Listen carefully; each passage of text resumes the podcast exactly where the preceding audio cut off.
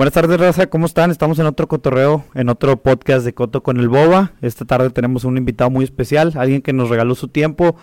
Ángel Garza, ¿cómo estás? Ángel es un ex bombero, ex locutor, músico y bueno, actualmente trabaja en el medio. Ángel, ¿cómo estás? Bienvenido. Pues primero que nada, muchas gracias, Boba, este, por la invitación, por el espacio y pues un poquito de todo. Y digo, ahí de lo que quieran platicar estamos puestos y, y dispuestos.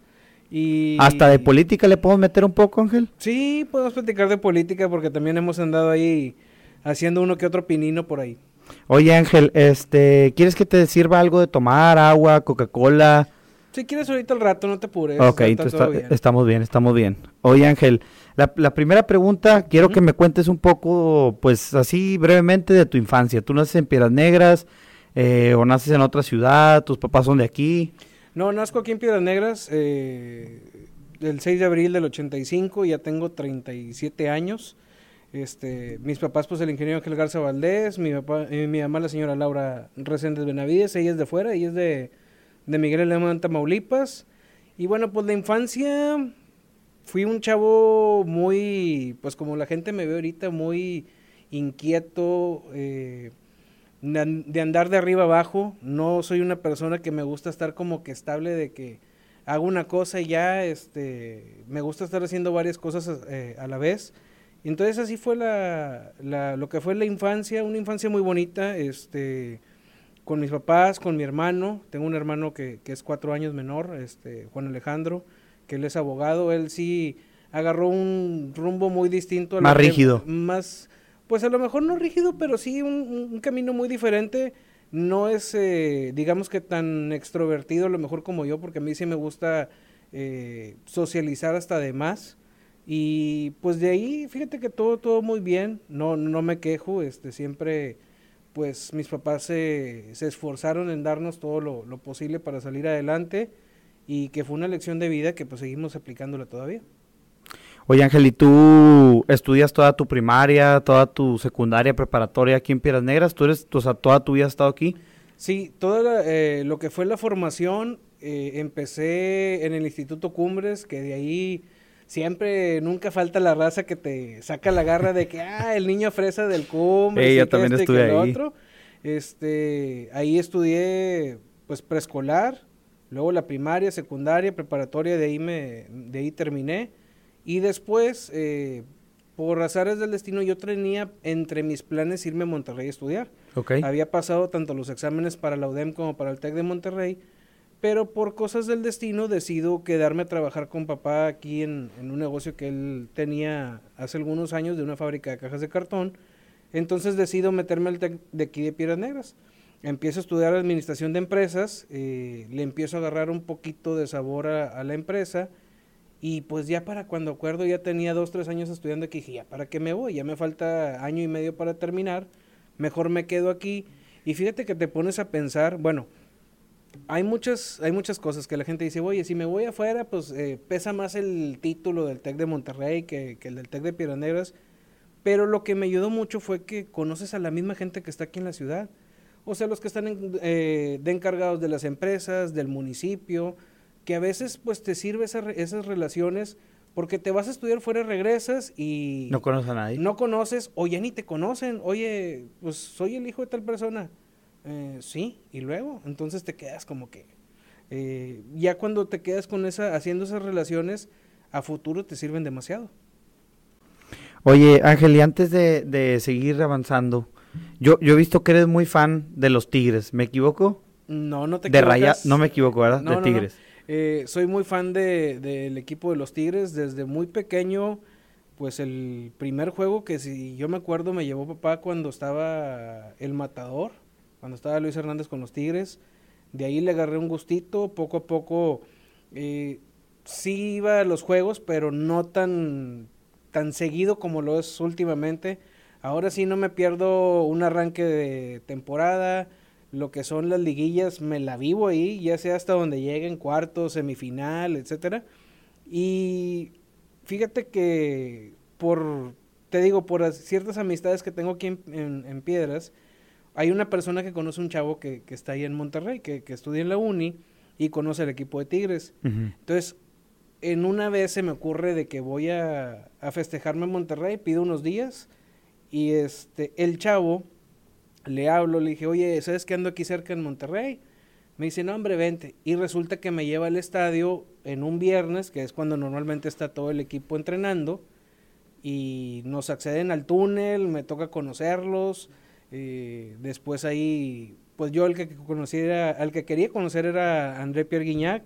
Se me hace conocerlo, todavía traen ahí entre, entre mochilas escondido un pastel, me dan el pastelazo. Entonces se cuenta que ya después de esa experiencia, eh, de vivir eso que yo creo que pocos aquí en la ciudad, al menos en Piedras les ha tocado vivir un cumpleaños así pegado al equipo de los como sería de los Tigres o el equipo de tus amores, pues todavía te vuelves más, más fanático. Pero eso sí, algo que, hablando ahorita tocando el tema del fútbol, sí soy muy aficionado al equipo, pero tampoco me apasiono.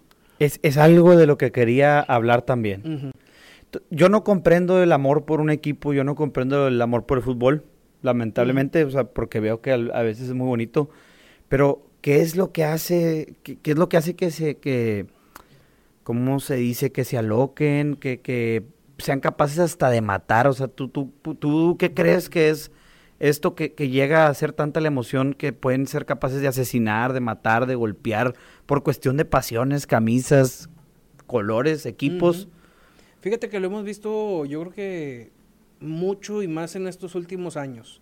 Sobre todo lo más reciente que fue el encuentro de, del Querétaro con el Atlas. Es lamentable que pasen este tipo de situaciones y dentro del fútbol, que se supone que es un ambiente infantil, que es para disfrutarlo. eh, ha tocado en Monterrey. La, la rivalidad Rayados Tigres es muy grande en la Sultana del Norte. Y es más, en un encuentro que yo fui a un, a un clásico, minutos antes de empezar el encuentro me hablan, oye, ¿estás bien? Y lo, pues, ¿qué, ¿qué pasó? Es que se acaban de agarrar rayados con tigres en, en la avenida Universidad. Y yo, pues, La vez que se atropellaron y todo Sí. ese rollo. le dije, oye, yo estoy adentro del estadio, le dije, estoy bien dentro de lo que cabe. Ya después cuando salgo del juego, pues sí ves todas las noticias de que a unos los atropellaron, a otros le aventaron piedras, a, a otro lo acuchillaron, este, que uno estuvo a punto de fallecer. Entonces, te clavas, te pones a ver eso y dices, pues yo no quiero llegar a, a esos grados. o No, sea, no, para o sea, nada. una cosa es que te guste el fútbol, pero ya vivir esa pasión ya a niveles muy extremos, de llegar, como estuvo, a la violencia, a los golpes, creo que ya está de más, pero ahí también tiene mucho que ver, yo creo que todos, la conciencia que tenemos que hacer todos, porque siempre empieza el bullying de que tu equipo, y que si es equipo chico, y que si es equipo grande, eh, que somos más que ustedes. A ver, o sea, hay que, hay que mentalizarnos que en un torneo de fútbol son, si mal no me equivoco, 16, 18 equipos y nada más uno va a quedar campeón. Todos los demás pues van a participar y se acabó. Es como Y cualquier muchas gracias. es como cualquier concurso, o sea, vas a un concurso de canto y solo uno va a ganar, o uno de baile y uno va a ganar. No es como que todos tengan la oportunidad de, de quedar, ¿sabes que Van a quedar cuatro este, como primer lugar, no se puede. Entonces hay que disfrutarlo y más si se puede en familia y evitar esas, eh, digo, esas situaciones que han pasado últimamente. Oye Ángel, y regresando un poco a, tu carrera, este, sé que trabajas en, en, en- los medios, en un medio, pues que se le llama tradicional, ¿no? Este, ¿cómo llegas tú ahí al medio? ¿Siempre quisiste estar tú dentro de los medios o fue algo que se fue desarrollando con los tiempos? ¿Cómo viene ese primer acercamiento tal vez? Yo creo que con el tiempo. Eh, fíjate que como te decía, desde muy chico yo era muy inquieto. Eh, como lo podrás ver, soy muy extrovertido, no le tengo miedo ni a las cámaras ni al micrófono. Eh, en las semanas culturales que hacíamos en el Cumbres me subía a cantar solo. A veces, si no se hacía un grupito para bailar juntos, bailaba yo solo. O sea, no, no era algo que me diera pena. Entonces lo disfrutaba mucho. Y con el tiempo yo creo que se fue prestando. De repente me invitaban de que, oye, vamos a hacer un video, vamos a hacer esto, vamos a hacer el otro. Ah, bueno, órale. Eh, ya me acercaba ahí un poquito y, es ese tipo de cosas. Pero ya después de muchos años, y te estoy hablando que a, lo que es a la empresa donde estoy ahorita, que es Radio Zócalo y, y Super Channel, que es de Grupo Zócalo los dos, eh, me hablan y me hacen la oferta, ¿sabes qué? Que, que realmente te voy, a, te voy a decir, no entré directamente como un locutor o un conductor de, de televisión. entré directamente a lo que es al área de ventas, a, la, a, la, gerencia de ventas, a vender la publicidad.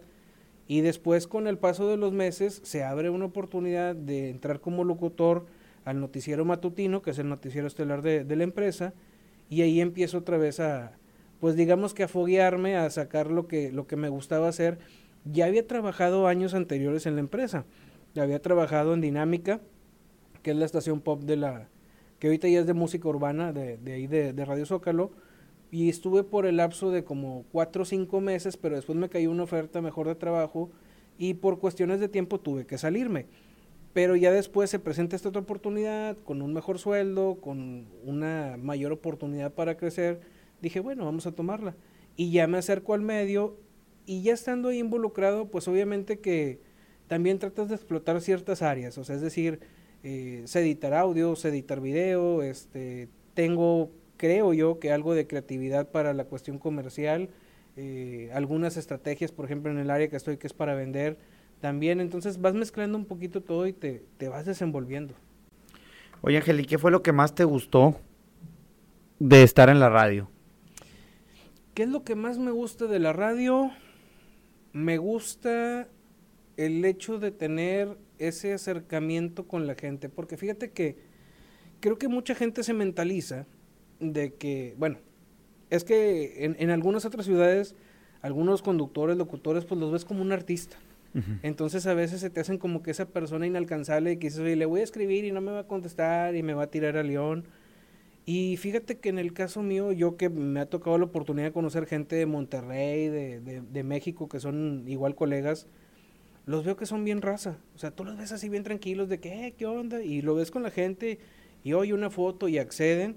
Entonces, eso es lo que me gusta un poquito aquí porque se ha perdido mucho esa comunicación, ya sea del conductor o del locutor con la gente, que, que realmente que quien te hace que tengas éxito que te, o que tengas rating son los radioescuchas.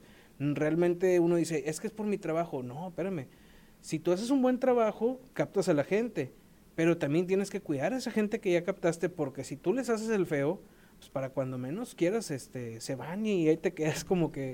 Eh, bailando. Te quedas bailando, o sea, ni la gente te va a escuchar o vas a salir y la gente te va a etiquetar de que mira, ahí va aquel y es bien sangrón o este, pues es bien mamilas, o sea, no, no, no le gusta hablar a la gente y pues no es como que esa onda, ¿verdad?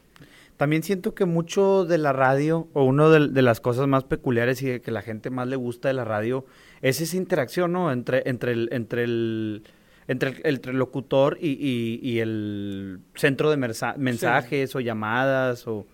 Sí, tiene mucho que ver, porque te digo, es, es, es, la base de un, en el caso de un locutor o de un conductor, es la base, la gente, la gente le gusta, cuando estás en este medio, que le pongas atención porque quieren sentirse también parte de tu proyecto y si tú lo sumas, es decir, por ejemplo, en el caso de nosotros acá en la empresa, pues hay gente que manda sus quejas, manda sus denuncias, manda sus saludos y a veces tú puedes decir, agarras el teléfono y lo ves y, ay, es esta persona. ¿Sabes qué? Y haces un Siempre hablo que... Sí, o sea, nunca falta de que, ¿sabes qué? Que molesto, o es lo mismo todos los días a luz. Oye, te tardas 5 o 10 segundos en mandarle un saludo y con eso le hiciste el día porque tú no sabes si le robaste una sonrisa, si al menos este, dices, oye, me, me puso atención. Entonces esa gente la vas captando y, y, está padre que, que no sea uno cerrado, que no sea uno ególatra, se podría decir, de que nada más soy yo y yo y por mis méritos es donde estoy y no es así. Oye, ¿alguna vez el público, la audiencia, tus radioescuchas te llegaron a alburear? ¿Caíste, no caíste? Mm, hasta el momento, fíjate que pensándolo bien, creo que no. Hasta ¿No? ahorita no. Sí, en el principio. Porque luego también siempre pasa que en vivo, pues, cada te pueden ah, no, alburear no. Y, y, ya quedó ahí marcado. Fíjate que en el caso mío, la única oportunidad cuando pudo haber pasado esa situación es cuando estaba en Dinámica, que tenía un programa muy irreverente en las noches, que sí tocábamos, eh, pues temas de, a lo mejor lo cotidiano, decíamos, no sé, tocábamos, había una sección que teníamos que los nueve puntos sobre este, ya ves que ahora sacan el tema de, dime si eres este, si eres fresa, si haces algo. Entonces tocábamos, decíamos varios puntos y la gente también opinaba en esa parte. Pero fíjate que en ese momento creo que nunca me pasó. Y ya después en esta segunda etapa que estuve en el noticiero, pues obviamente menos porque pues como es una mayor seriedad, como que sí le damos la atención a la gente, leemos sus mensajes, pero los leemos previamente, o sea, ¿sabes qué es una denuncia? Bueno, vamos a meterla. Eh, ¿Sabes qué decimos? Es que hay una fuga de agua en tal colonia, le pedimos, pues no sé, a CIMAS que vaya y que si la pueda atender, pero nunca hay una interacción meramente en vivo, o sea, meterlos como llamada y que se pueda salir de algún eh, control, si cuidamos mucho eso, pero este, no, fíjate que creo que no. Ya analizándolo bien, no, gracias a Dios no, me ha tocado. Sí, imagínate, ¿no? Que, que, que broncón hubiera sido eso en un noticiero. No, es que falta, digo, hay gente que sí lo hace y en espacios informativos de que por ejemplo este saludos de X nombre y viene el nombre con albur. Elba. Eh, sí viene saludos de Elba y tú te vas te vas de gane y dices ay ya la regué ya la regué. entonces por eso es, es bueno también estar prevenido no que no lo hagas a veces también pues sí te digo a todos se nos puede ir en algún momento este uno de esos tipos de resbalones pero no o sea ahorita afortunadamente no Oye, Ángel, yo he visto que tienes muchas fotos con muchos famosos. ¿Cómo llegas tú a acercarte a ellos? ¿Cómo los conoces? ¿Tiene que ver con, tu trabajo un poco? Muy curioso. Eh, digo, de chicos. Bueno, podríamos dar una, una, lista más o menos de los famosos con los que has estado o has conocido para que la gente se dé una idea de lo que estamos hablando. Pues es que fíjate, si te hiciera lista y si sacamos fotos, se han sido bastantes y la gente me pregunta lo mismo así como lo estás haciendo, de que cómo le haces, o sea, un decir, de los últimos con los que he estado, por ejemplo, digamos de los importantes, si se les pudiera decir así, eh, no sé, Maluma, Cristian Nodal, eh, Araceli Arámbula, eh, ¿quién más te podría decir? Diego Verdaguer, que, que, estuvo aquí en la ciudad, y que con varios he tenido algunas, este, anécdotas ahí muy curiosas, una, una de Diego que ahorita más adelante te la cuento, pero de joven fíjate que me empezó a gustar, no sé, o sea, yo me acercaba a los eventos y como cosa curiosa digo que, que muchos cuando estás de chico que empiezas a ir a los eventos dices, oye, yo lo quiero conocer, quiero la foto, quiero el recuerdo. Y me acuerdo que yo creo que los primeritos, los primeritos que tuve una foto, yo creo que fue intocable y todavía una, una camisa que ahí guardo porque es de las eh, viejísimas que está toda firmada por ellos y que estoy hablando que esa camisa tiene más de 20 años, o sea, estaba súper, súper joven. Y después de ahí con el tiempo, pues me fui acercando un poquito más, vas conociéndolos y a veces con algunos empecé a entablar amistad. Entonces cuando ya empiezas a entablar amistad con algunos eh, artistas o representantes, pues a veces ellos mismos te dicen, oye, vamos a tal ciudad o vamos a estar en tal parte, vente. Y de ahí resulta que conoces a otro y te vas así en entonces ya cuando haces la amistad, pues ya se te van abriendo las puertas. Afortunadamente, dentro de ellos en la familia tengo un primo que trabaja, pues sí, en las grandes ligas, este, es compositor, y, y también por él he conocido algunos artistas que me dicen, oye, me acuerdo que una vez me dijo, este, necesitamos mandarle una canción a Pepe Aguilar, pregunta por su manager, porque me acuerdo que esa vez vino aquí a, a Eagle le dije, ah, sí, entonces me acerqué y en eso donde estaba con el manager sale Pepe Aguilar y pues digo, la, el señor es muy amable. Se acerca y ¿cómo estás? Mucho gusto. Y pues dije, pues aquí aprovecho porque pues es la única vez que... Que lo vas a ver, que, lo vas a ver. Y este, aproveché y resulta que, no, pues ya sabes que me permite una foto. Sí, claro, y vente. Y ahí tengo la, la foto que, que, también es viejísima. Hace poco tuve la oportunidad de verlo eh, en Monterrey por, una relación que tengo con la gente de Cuernos Chuecos y andan ahorita haciendo ahí una mancuerna en los shows. Entonces ahí fue que lo, lo, pude volver a ver. Entonces digo, a veces tiene que ver mucho, mucho la amistad. Ahorita con los que más me llevo y por la cercanía de aquí donde vivimos es, es la gente de Monterrey, que son los, los comediantes, como son José Luis Agar, Mike Salazar, este Tito el Ranchero, El Chulo, todos ellos, este, Elías Medina, que son los que andan trabajando ahorita juntos, son con los que más relación la llevo y que a veces este, en los mismos eventos, cuando tienen cerca ellos, ya ni tengo yo que ir a acercarnos. Ellos me dicen, oye, vamos a ir para tal ciudad, vente. Eh, como es el caso, por ejemplo, de Leandro Ríos, que es también casi como un hermano para mí.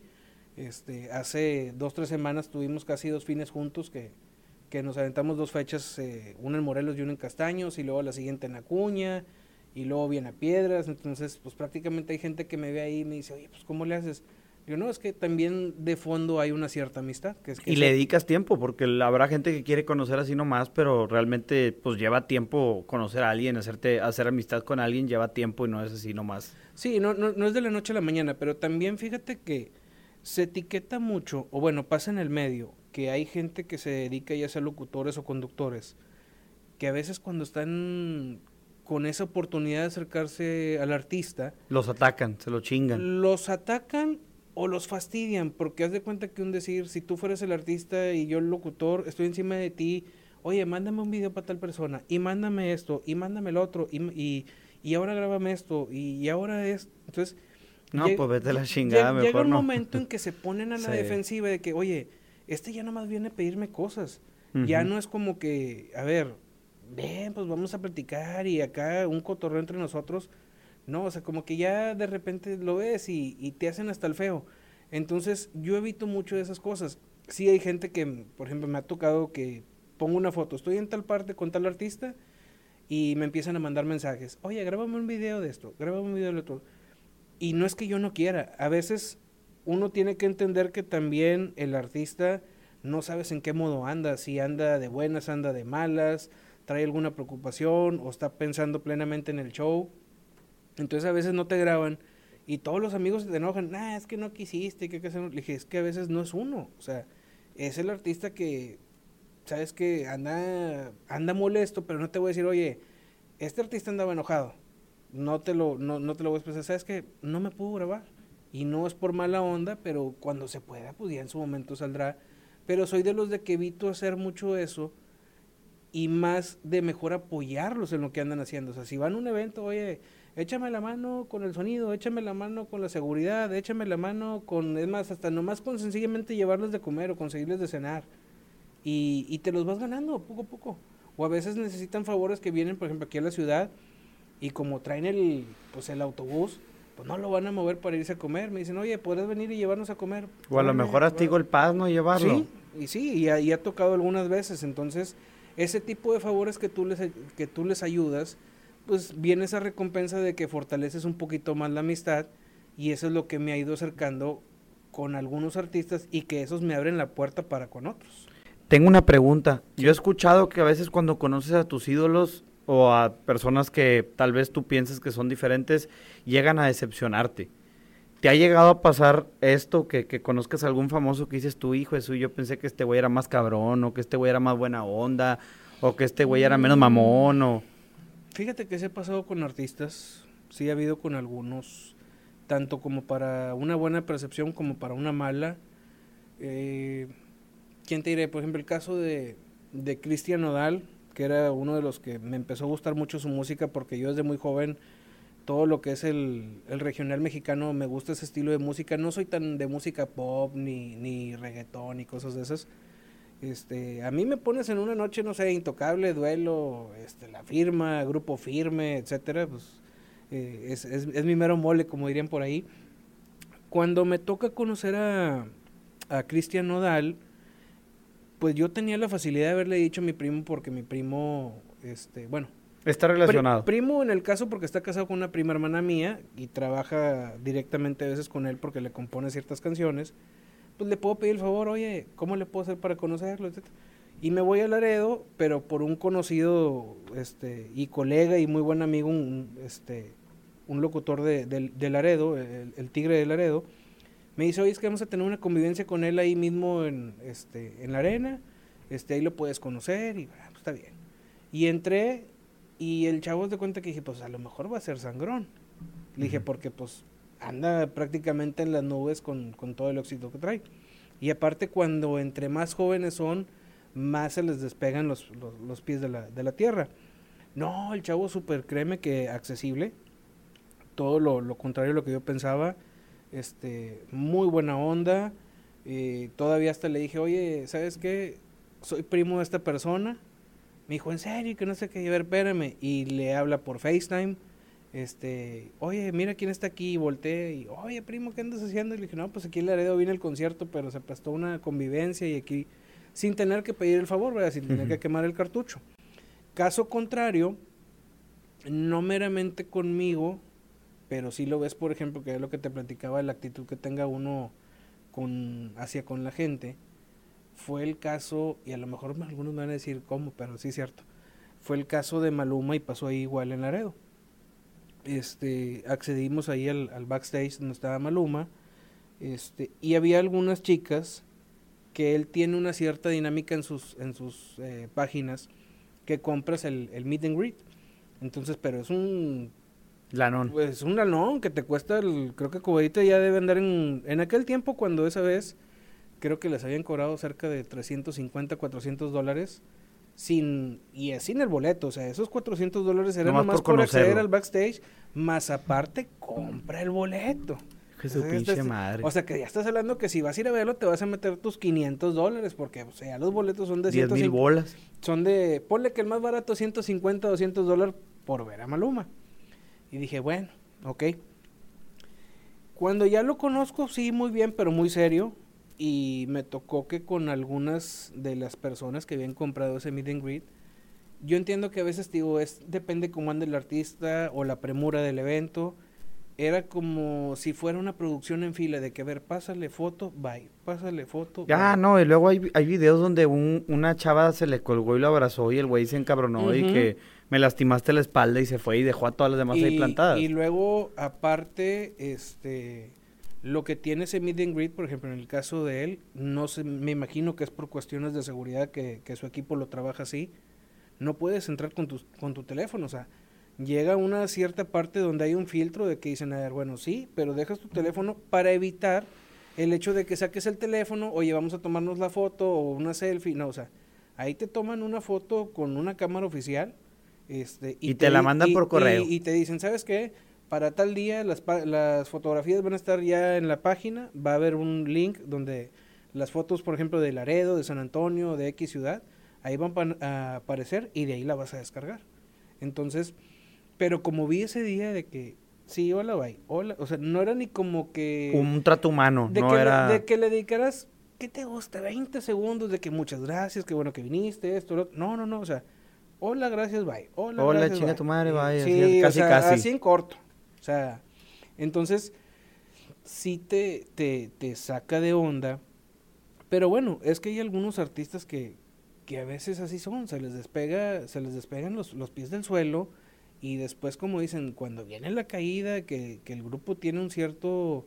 Una ruptura, un cambio de Pues una representante, ¿no? ruptura, eh, pasan muchas cosas, pero a veces, digo, hay grupos que han estado en los cuernos de la luna y de repente dices, Ay, cabrón. ¿dónde andan? ¿Dónde se presentan? Ya no me acuerdo de él. Y, tú, y dices, es que yo estuve aquí. Digo, sí, ¿hace cuánto? Y ahorita ya, ya te rebasó este y el otro, y tú ya eres el de abajito, entonces, ¿te acuerdas cuando eras sangrón? Pues ahí por eso la misma gente ya no te, Ya no te no, quiso. no- no te quiso y no te apoya. Entonces, qué triste que, que tenga que pasar eso. A veces, algunos yo creo que tienen que experimentar eso para darse cuenta en dónde están parados. Y poder entender, ¿no? Cómo, cómo se funciona el asunto. Sí, claro. Porque al final de cuentas está mal verlo así, pero son tus clientes. O sea, las personas que te escuchan son tus clientes, las canciones que sacas las compran ellos, se las vendes a ellos y pues no lo quieren ver así, pero hay muchos que sí lo ven como negocio y sí entienden que, que las cosas son así, ¿verdad? Ha cambiado mucho y digo, y, y digo, bueno, al menos a mí me tocó la etapa de, de en su momento cuando todavía existían los cassettes. No, no era ni el CD. Cuando ibas y, buscabas, había ciertos lugares aquí en la ciudad que comprabas el cassette del artista. No es como ahorita ya en lo, eh, que estamos ya en la era digital, que te metes a Spotify, te metes a YouTube y ya encuentras la música. Este, y no tienes la necesidad de comprar todo el disco completo, a lo mejor nomás compras la pura canción. O hay algunos que, pues ya digo, en su momento afectó la piratería a, a los grupos, en este caso, pero este a todos eh, tienen que cuidar el público porque son los que compran la canción. O sea, digo, a lo mejor, eh, no sé, te gusta X grupo y vas, mandas comprar el disco a lo mejor completo en, en Spotify y eso a ellos les genera dinero. Y les genera dinero a ellos y, y tienen que cuidarlo porque también le genera dinero pues al, al compositor, o sea, porque llevan un, un cierto porcentaje ahí de regalías. Entonces, tienen que cuidar porque como ya cambió mucho el- toda la situación de, de antes, ya no es lo, ya no es meramente lo mismo a como los contrataban, a como los veían, pues no, súper diferente. Pero por ejemplo, una, una mala experiencia que yo he tenido con un famoso es con Hugo Sánchez. Ah, caray.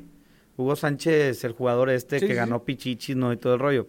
Pero digo, también, no que se entiende, ¿no? Pero pues no esperas tú eso, ¿no? Eh, era un partido en Houston, eh, México, contra, no me acuerdo quién, era de la Copa, Copa América. Y pues Hugo Sánchez fue, no sé si de comentarista o qué chingado fue. El partido terminó muy tarde, fuimos al IHOP a cenar, porque pues creo que es 24 horas. Y llegó Hugo Sánchez. Estaba solo el lugar, nomás estábamos nosotros y Hugo Sánchez. Y me acuerdo que un tío mío se acercó, eh, Hugo, ¿cómo está? Los niños quieren una foto. Eh, no ando de rueda de prensa, o no estoy de gira, algo así dijo. Vine a cenar a gusto, lo siento mucho. Y pues se puso a comer el señor. Espero ya haya disfrutado su comida. Este, esa es la, la... ¿Qué le costaba, güey? Éramos cinco huerquíos. O sea, ¿Cuánto te vas a tardar? ¿Cuánto te, vas a tardar? Éramos cinco huerquillos, el restaurante estaba solo. Está bien, digo, pues Dios sabrá que haya pasado él por ese día. Pero luego alguien le llegué a comentar la historia, o alguien llegó a comentar la historia y decían que él era así, que él era medio, medio especial con sus fans, que a veces era un poco, pues la verdad es que la palabra es sangrón. Sí.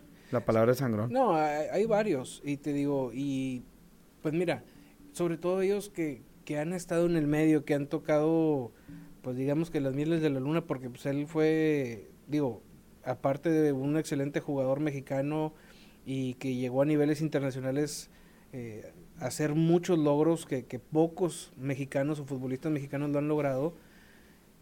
Lo entiendo, pero es, lo que, es, es como dices tú, somos cinco niños. ¿Cuánto te vas a tardar? ¿Tres minutos? Que es, oye, la foto con uno, dos, tres, cuatro, cinco y bye. Muchas gracias, con permiso. Y ya lo dejas. Y, así pasa en, varios lugares. A mí me tocó justamente un, festejo de, en un cumpleaños mío en Monterrey. Me topo Damián Álvarez. Que Damián Álvarez ya estaba retirado de Tigres. Y lo veo, me llevan a, comer por, por festejo y llego y me dice mi hermano, dijo, ¿ya viste quién está en la mesa de allá? Y volteo y yo, y no es cierto. Y yo soy mucho de que pues ir conociendo los que han sido parte del equipo de Tigres. Dije, pues sí, pero se, estaba él con su pareja, se te hace, ¿entiendes? O sea, quisieras entender de que dices, oye, pues estoy con mi pareja, estoy comiendo, dame chance. Si me levanto al baño o algo, bueno, pues aproveches y si se puede y bien y si no, no. Y a mí me tocó algo similar. O sea, ya después al último él terminó, pagó su cuenta, se para. Y justamente estoy yo sentado y a espaldas mías estaba la barra de los meseros. Y pasa por esta parte de atrás y se me ocurre decirle, Damián, ¿cómo estás? No, buenas tardes. Y este, ¿me permites una foto? No, claro que sí. Y en eso mi hermano le dice, es que es su cumpleaños. Y con más ganas accedió.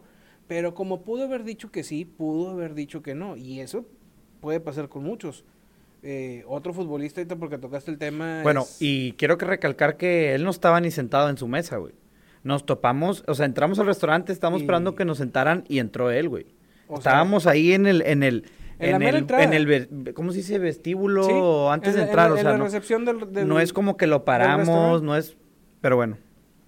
Y en el otro caso, me tocó con Osvaldo Sánchez, que, que, es un ícono de, del Santos y nos los topamos en San Antonio, justamente en un juego también así de la selección, saliendo ahí en el estadio, y así como que medio accedió de mala manera, pero se tomó la fotografía. Pero también entiendes, dices, bueno, no sabes qué tan pesado fue el día, si voló tarde, porque en el caso de ellos que andan de un lado a otro, a veces se les retrasan los vuelos, llegan tarde, los traen presionando, oye, saca todo el material para el juego, después aventarte toda la narración del juego, no sabes si los van a requerir de irse a cancha para hacer un, un programa este, después del encuentro. Entonces ellos lo que ya quieren es como que terminar, irse a descansar, cenar y olvidarse. Pero, pues, lo que pasa es que si pudiera entender que si hay mucha gente alrededor y acceden con uno, pues tienen que acceder ya con todos y se les hace un filón bruto. Pero acá en el caso de ustedes era muy diferente, pues eran pocos. sí, pues sí, pero bueno, Hugo Sánchez. pues está bien, ¿no? Es, una leyenda. Oye, otra cosa que sí es que te encantaba el regional mexicano. A mí también me gusta mucho el regional mexicano. Este se distorsionó un poco, evolucionó y, se innovó, se abrió una nueva, una nueva, ¿cómo se dirá? Rama. Pues sí. Que, que, que, viene siendo los corridos tumbados, ¿no? Herencia de Patrones, Fuerza Régida, Natanael, Junior H, toda una, toda una ola como de mexicoamericanos, este, o mexicanos con influencia estadounidense o estadounidenses con, con influencia muy, muy mexicana. ¿Tú qué opinas de este género? ¿Te gusta? ¿Estás en contra de él? ¿Qué, consideras de este género? Fíjate que no. O sea, lo que se pudiera decir en contra de, los corridos tumbados, no. Yo siempre he dicho que para todos hay público. A lo mejor algunos no es de, pues a lo mejor para ti, para mí o para alguien más no es a lo mejor del agrado, pero tampoco no es como que estar en contra, porque es como si te, como lo que te decía hace rato, a mí no me gusta, digo, no soy tan afín, por ejemplo, el reggaetón. Entonces, pero sí hay a lo mejor alguna, una o dos, tres canciones contaditas, este, a lo mejor de Daddy Yankee, de Don Omar, que sí me gustan, que, tienen lo suyo, pero por ejemplo como en la actualidad, no sé, y algunos me van a, a lo mejor a criticar, por ejemplo, el caso de Bad Bunny, que yo digo, pues es que siento yo que no canta, o sea, el vato nomás lo oye y como, ah, ah, ah, pues, o sea, no sé, pero bueno, así como hay muchachos que les gusta, bueno, pues ser muy sus gustos, muy respetable. Adelante. En el caso mío, no sé, la música, en este caso los corridos tumbados, no sé, Natanael Cano, no me llama la atención. A lo mejor, digo, soy un poquito más pegado al estilo... A lo tradicional. A, lo tradicional, al mariachi, a lo que es lo norteño norteño, como el caso de Intocable, de Duelo. Eh, en el caso más, más norteño todavía o, o grupero no sé, música de los invasores, de los huracanes, que son música muy mexicana y que a lo mejor... Muy norestense. Hay algunas canciones que sí tienen un cierto mensaje y hay otras que no, pero al menos las que tienen mensaje, pues esas son las buenas. Y son las que a veces te gustan porque algunas pues se las... nunca falta que se la dedicas o a una amiga o a una novia o, a un conocido, porque, porque la, la, la situación de lo que cantan en, la, en las canciones, pues digamos que te identificas. Sí, te llegan al, corazón una que otra, ¿no? Oye Ángel, este, me comentabas, digo, no, aparte yo también me he enterado que fuiste bombero en, en, algún, en algún tiempo, ¿no? Fui bombero en algún tiempo. Eh, ¿Cómo te acercas a, esto? Todavía. Todavía. Todavía, pero ya no con la misma continuidad como lo hacía antes. Fíjate Tal vez ya no estás activo, eres un bombero inactivo, por así decirlo. Ahorita, activo lo que se puede decir activo no, pero si pasa algo y me dicen, vente, voy. O sea, no es como que me la pase como, como otras veces que me la pasaba de lleno los fines de semana ahí en la estación. ¿Cómo me acerco? Eh, de joven cuando nos piden el servicio social en la escuela, pues te tienes que acercar a una, a una dependencia ya sea federal o estatal o municipal cualquiera de los tres casos.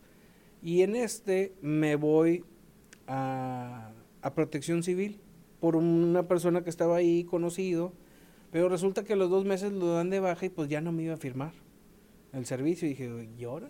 Y la persona que entra pues no estaba muy de acuerdo que yo estuviera ahí. Entonces este chavo que sale me dice, es que voy a hacer algo. Te voy a mandar este a que lo termines, pero en Cruz Roja. Le dije, pero yo no soy de Cruz Roja. Le dije, no, Digo, no sé ni primeros auxilios. Dijo, no, hombre, ahí te van a enseñar o a ver qué te ponen a hacer. Me pasan a Cruz Roja y empiezo a aprender primeros auxilios y cuestiones de rescate y todo eso. Y le empiezo a agarrar el gustito. Digo, porque siempre he sido de que me gusta mucho ayudar a las personas. Este, porque tengo otra área que hace ni toda ni te la platiqué, pero es al rato, si, Hay, si, Hay, tiempo las, la sacamos. pero acá en este, eh, acá en este, pues haz de cuenta que entro a Cruz Roja y me empieza a gustar, y yo creo que duro duré cerca de unos tres años continuos. Eh, empecé yo creo como a los 16 años con, Cruz Roja. Para los 19, 20 me salgo y me queda la espinita de seguir haciendo algo, pero pasaron ahí unas, algunas cosas que ya incomodaban con algunos este, compañeros. Colegas. Con algunos colegas, no con los de arriba, no con los directivos, pero yo les decía, pues es que no puedo trabajar con esta persona. O sea, por más que quiera ayudar y hacer el bien, no se presta y no hay trabajo en equipo, entonces me salgo y al lapso de semana y media, un vecino me dice, oye, yo estoy en bomberos, está, bien padre. Le dije, ¿en serio? Dijo, sí. Y voy y me acerco. No, pues nada, pues le empiezas a agarrar el gustito porque primero te toca de que, pues, un terrenito, ten la manguera, págalo. Pues haz de cuenta, te sientes como si en tu casa le prendieras, le prendieras un bote regando, regando las plantas, algo Exactamente. Entonces le agarras el gusto y dije, bueno. Y ahí empecé muy, en, en, un modo muy tranquilo. O sea, era realmente de cuenta que el que apoyaba a los que sabían. Y ya con el tiempo me empiezan a entrenar un poco más. Este, ya entrarle a una casa, usar un equipo de penetración, que para los que no sepan, pues es el cuando usas el tanque de, de oxígeno con la careta, como ves a los bomberos, normalmente a los de, de, de Eagle Pass o del lado americano, ellos siempre lo usan, es un, un, protocolo. Aquí no se usa tanto porque a veces no es tan fuerte, o, tan tan fuerte o tan necesario. Cuando ya es una casa, pues ahí sí que tienes que entrar, bueno, ahí sí te lo tienes que poner por, por seguridad. Pero si es una casa que la pagas nomás por fuera, o un terreno, pues no hay, no hay necesidad. Entonces le empiezo a agarrar el gusto, empiezan a pasar ciertas cosas en este trayecto en que estoy en bomberos, ciertas situaciones, eh, sacar a gente que lamentablemente pues la sacas de una casa con quemaduras de tercer grado, eh, te toca salvar gente del río, entonces me, da, me daba esa adrenalina cuando pasaban esas cosas, era una adrenalina la que sentía que después se te vuelve una adicción. De que dices, a veces, y lo voy a decir y, a lo mejor gente me, me, podrá criticar o no, pero uno dice, ¿y por qué no pasa algo? O sea, es mejor que no pase nada, ¿verdad? Obviamente. Pero, estás aburrido, pero, quieres acción, Pero porque quieres una cierta acción, porque ya le agarras una adrenalina, un gusto, que, que quieres como que pase algo y tú ser a veces la punta. Y a veces, por ejemplo, era lo que me pasaba en Cruz Roja. A veces los fines de semana hacíamos guardias 20 chavos. Y en la ambulancia nomás puede salir el chofer y tres. Entonces era como que, pues tenías que hacer un rol. A ver, en la primera salida van a ir este Luis, Memo y el otro. Y en la que sigue, siguen otros tres. Y luego en el otro, tres. Entonces, para cuando tú veías, oye, somos cinco grupos, o sea, voy a salir cada cinco veces, tienen que pasar cinco servicios para yo volver a salir. Entonces, nada, pues qué aburrido, o sea, estar ahí sentado, o sea, porque querías acción. Sí, pues sí. Entonces, cuando lo experimentas así en, en, carne propia, que por ejemplo me tocó la cuestión del tornado aquí en Piedras Negras, me, me, me tocó vivir la inundación, andar ayudando ahí, todo ese tipo de cosas cuando ya las vives, cuando las sientes, te, pues te vas... Te conmueve. Te, te conmueve. Te endureces también pero, Fíjate que sí. Sí, porque hay gente que me ha preguntado eh, que cómo puedo ser tan frío en ciertas situaciones. O sea, que dices, oye, pues estás viendo a una persona prensada en un carro y tú estás de lo más frío posible. Le dije, sí, lo que pasa es que le dije, sí, me pongo, ay, pobrecito, ¿no? O sea, a ver, tienes que ponerte a sacarlo, porque si te tardas uno o dos minutos, o sea, ahí la cuestión de segundos es bien importante. O sea, no puedes pensar de que, a ver, ¿qué hago? No, no, no. O sea, es llegar. Y actuar, pues. Digo, tienes que visualizar también los riesgos, que esa es una cosa que te enseñan mucho. No, no, imagínate que en lugar de cortar la puerta le cortas la mano, no, pues no. No, y aparte deja tú eso. Por ejemplo, riesgos de que si estás, por ejemplo, en una avenida, que un carro no vaya a ir, por ejemplo, si hay un accidente y estás sacando una persona del carro, que no te toque que otro carro no los no te vea y viene y se ensarta con los carros que chocaron y se van todos también ahí en la bola, o sea, tienes que cuando llegas a una a una situación primero visualizar los riesgos y luego ya sobre eso este actuar actuar pero este sí cuando sientes esa adrenalina eh, te digo poco a poco se va volviendo una adicción y más cuando te pasan cosas muy muy fuertes te te quedan marcadas o sea ¿Qué fue lo más fuerte que pudiste llegar a observar como paramédico? ¿Y cuál fue el incendio más grande que te tocó apagar? Primero vamos con, la primera. Con paramédico. Justamente, ¿por qué me pasan las cosas?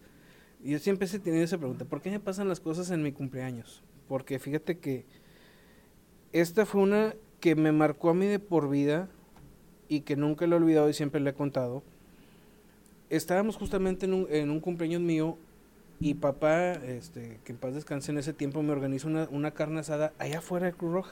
Me dice, no, hombre, ahí ponemos el asador, comen ustedes, está bien. Oye, pues todo muy bien. Y resulta que como eso ya de las 2, 3 de la mañana, sale una llamada, oye, este, hay un accidente, hay personas prensadas, bueno, pues ahí vamos a la ambulancia. Llegamos y este no sé si más o menos ubiques, es en el cruce de la Tepic con la Progreso, que está ahí una casa... Una como de brujas que dicen. Ajá, bueno, Que tiene como una cúpula, eh, que es como un cilindro y una cúpula. Esa mera, bueno, a un costado hay otra casa, este, pegada justamente a esa casa, es pura barda. Entonces una camioneta le pega un marquís, lo avienta contra la barda y las dos personas, que era una pareja, quedan prensados. Y muy, muy graves. Entonces cuando llegamos, pues la, la, señora que iba del lado del copiloto no había manera de sacarla. O sea, realmente la guantera le estaba haciendo presión a las piernas. Teníamos que esperar a que llegara bomberos con las tijeras para poder este, sacar a la señora. Entonces me dicen, quédate con la señora en lo que nosotros sacamos al esposo. Porque el esposo sí había posibilidad de sacarlo más rápido. No, pues está bien. Y la señora, pues, sientes la respiración, sientes este cómo, cómo va afectándole el golpe y cada vez yo sentía que respiraba más despacio, que batallaba para tomar aire y en una de esas de pronto siento que ya deja de respirar. O dices, puta, o sea, ¿qué hago? O sea, no hay manera de, de, de darle RCP así como estaba este prensada. Prensada porque tenía que meterme por la ventana. Este, de alguna manera no hay manera de hacerle presión en el pecho entonces dije, no, no se puede. Y en eso, pues pego el grito. Y luego aparte yo muy joven, yo creo que me tocó eso teniendo, digo, no, digo, no, no era tan niño, pero tenía yo unos 17, 18. Pero pues uno que era recién empezando en eso, que tenía un año, dos años de experiencia, y que no me había tocado algo tan fuerte, dices, o sea, y lo que menos te gustaría cuando estás en una de esas eh, corporaciones es que se te vaya alguien, o sea, que, que, que fallezca alguien ya sea por incendio o por algún accidente, pero dicen, cuando te toca, pues, o sea... Ni aunque te quites, ni aunque te pongas. Exactamente, entonces dije, pues a lo mejor a la señora le tocaba, entonces cuando pego el grito, oye, la señora, pues se vienen tres más a ayudarme, llega bomberos, lo alcanzamos a sacar, pues a hacer maniobras para ver si la podíamos resucitar, y no, pues la señora lamentablemente ahí perdió la vida, este, pasa todo, regresamos a la base, ya después de que ya atendimos el, el accidente y yo no pude dormir. O sea, me veían que andaba tipo como zombie por toda la base. Oye, dármete, güey, pues andas caminando. Le dije, es que traí, traía esa espinita de que dije, es que siento que no, que pude haber hecho algo y no lo hice. Digo, y pues también te tocó ver a alguien morir, ¿no? a mí nunca, gracias a Dios, me ha tocado ver a nadie morir. Entonces, He visto gente muerta, pero no, no. Sí, pero, pero no que se te muere, y deja tú, que se te muera prácticamente en los brazos porque yo estaba cuidando de ella en lo que la sacábamos. Entonces, para mí algo fue, fue eso muy fuerte, que yo creo que, fíjate, ese tipo de cosas era lo que me decías ahorita, o sea, que si era frío o no, o si no te dolía, no, pues eso te va haciendo frío, totalmente frío, en el sentido de que ya después cuando te lo enseñan, mira, tú vas a llegar a tal parte, si la persona se va a morir, se va a morir. Así tú hagas hasta lo más humano posible porque no se muera, si la persona está destinada a que va a fallecer, va a fallecer, y a lo mejor no se te va a morir a ti. Al doctor, a la enfermera ya en el... Puede ser en el hospital. porque Por las lesiones. Aunque tú la alcanzaste a, llevar con vida al hospital, si en el hospital ella se, se le complican las cosas, ahí va a quedar. Entonces tú nomás trata de hacerlo más que puedas y luego ahora sí ya. Este, ese fue en el caso de, Cruz Roja. Y hablando de ya de bomberos, ¿cuál fue el, pues a lo mejor lo más impactante o el incendio más grande que te ha tocado combatir? De bomberos, el incendio más grande, pues ha habido varios. Ha habido este el incendio de Home Market, que son, son pues conocidos, la familia. Bueno, para los que no saben, Home Market es como un estilo de Home Depot, pero tiene más como mueblería. Este, ¿Que es local? Que es local, es de, un, de, un, pues es del local, ¿no? De una familia sí, de, de una familia que, que, conocemos, que aquí tanto tú como tus papás, un servidor los conocemos. Este, ese fue un incendio que, que fue provocado por un accidente, un, un trabajador que andaba haciendo, pues vaya, algunos, vaya la redundancia, unos trabajos en el techo de la empresa, pegó un, este, Un cable. un cable con el techo. Bueno, a la hora que él traía ahí una especie de, de tubo, hizo una especie de, de clic o de conecte la- el cable de luz con el techo y se empezó a incendiar y bueno, fue todo un... Fue ese, eh, me ha tocado carrizales que, que pues tienes que ir a, a atenderlos porque también como son en las orillas del río hay algunas casitas de algunos este de algunos señores que tienen rancho y tienes que evitar que, que pues se vayan a a quemar las casas. Y pues son fíjate que son esos dos y fuera de ahí pues sí lo, lo, lo fuerte fuerte yo creo que y que muchos lo experimentamos fue la inundación y el tornado. Esas sí son las que siento yo que a lo mejor no es un incendio era cuestión de rescate pero sí el hecho de meterte al agua de después ver todo lo que ocasionó el tornado, todos los destrozos que hizo, que nunca lo habíamos vivido aquí en la ciudad, pues sí te, te, te sacas de onda, pero eh, Pues prácticamente suponía que era imposible que hubiera un tornado en Piedras Negras, ¿no? O al menos eso Sí, no, decían no, no. hasta que... nunca nadie, cayó. nadie imaginó que en Piedras Negras iba a pasar un tornado por aquí. De hecho, es más, cuando granizó antes, yo dije, oye, ¿cuándo ha granizado? ¿Tú te, tú te acuerdas de ese día eh, precisamente? Sí, yo estaba, eh, era cuando estaba como alumno en el TEC, aquí en Piedras. Este, yo tenía la maña, me regañaban los maestros porque yo siempre traía mi radio. Y siempre, yo andaba en clases y traía mi mochila y traía el radio a un lado y lo traía prendido. Me decían, pues, ¿y qué? ¿Eres policía? Y dije, no, no, pues es lo de bomberos, güey". Pero, pero pues a veces me, policía. pero me gustaba estar escuchando Sí, qué sí. pasaba. Entonces, ese día estábamos en plena clase y empiezan a hablar, este, a ver, este, los que están fuera de servicio y voluntarios, repórtense que ya sabían que venía un tornado, que pues Que estaba- estaba poniendo tornado y- feo. y que estaba muy cerca. Entonces en eso fue cuando empieza a granizar y que eran granizos del tamaño de una pelota de softball, que tú los veías y dices, oye, ¿en qué momento? Esto no es Entonces, normal. cuando salimos y llegamos a la base, pues nos empezamos a cambiar y todo, y en eso pasa el tornado por la villa. Y cuando llegamos a la villa y que vemos... Villa de Fuente Villa es un Fuente. poblado que está dentro de Piedras Negras, que este, pero como más rumbo hacia las afueras, ¿no?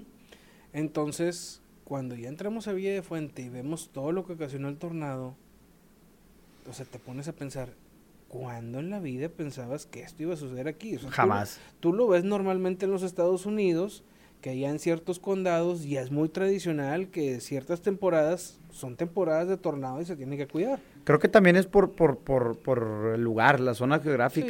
Sí. Hay- creo que las lomas impiden que el tornado pueda moverse con facilidad. Y Negras no es una ciudad de muchísimas lomas, pero tiene lomas. Pero tiene, tiene las suyas y nunca había pasado algo así. Era más factible lo que nos pasó como una inundación, que fue ahí mismo, fue que fue en Villa de Fuente, pero dices, bueno, porque por ahí pasa el caudal de, de uno de los ríos. que- El río Escondido. El, río Escondido y también porque hace, se suma con el río San, eh, San Rodrigo y el San Antonio. y el San Antonio, entonces pues toda esa agua venía muy crecido el río y bueno. Oye, entonces, pero yo me acuerdo te muy imaginas. Nunca, no te imaginas, yo me acuerdo muy bien que venía saliendo de, de las academias, ¿sabes? Ahí Ujú. estábamos jugando básquet y veníamos, venía yo con la mamá de un amigo, veníamos en, su, en, en la minivan y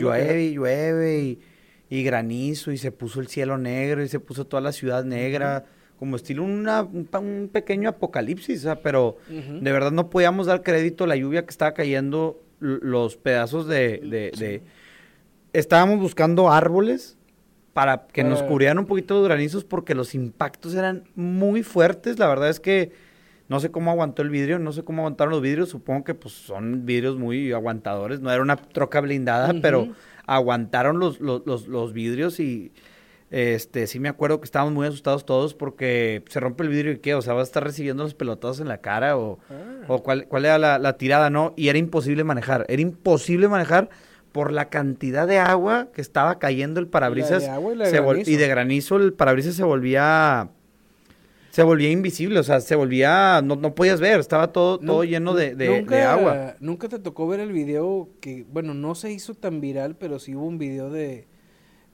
es de un empleado de la, de la Coca-Cola que venían de la planta para acá, para porque la planta está ubicada en Nava, que es, que es un municipio cerca aquí de Piedras Negras, venían para, para la ciudad y ahí en la curva, justamente para bajar ya a la iglesia de Villa de Fuentes, se les, pues vienen con el agua y el granizo, pero justamente lo que decías, se empieza a notar cómo se empieza a oscurecer toda la ciudad y cuando están justamente llegando casi a la iglesia, este, ya nomás se escucha el grito de los que iban adentro del automóvil y donde yo creo que los, los voltea, les voltea el auto, no sabemos qué haya pasado, pero ahí se corta el video y te quedas, la gente que le tocó vivir el centro del tornado, pues la verdad, y la, y la hayan librado.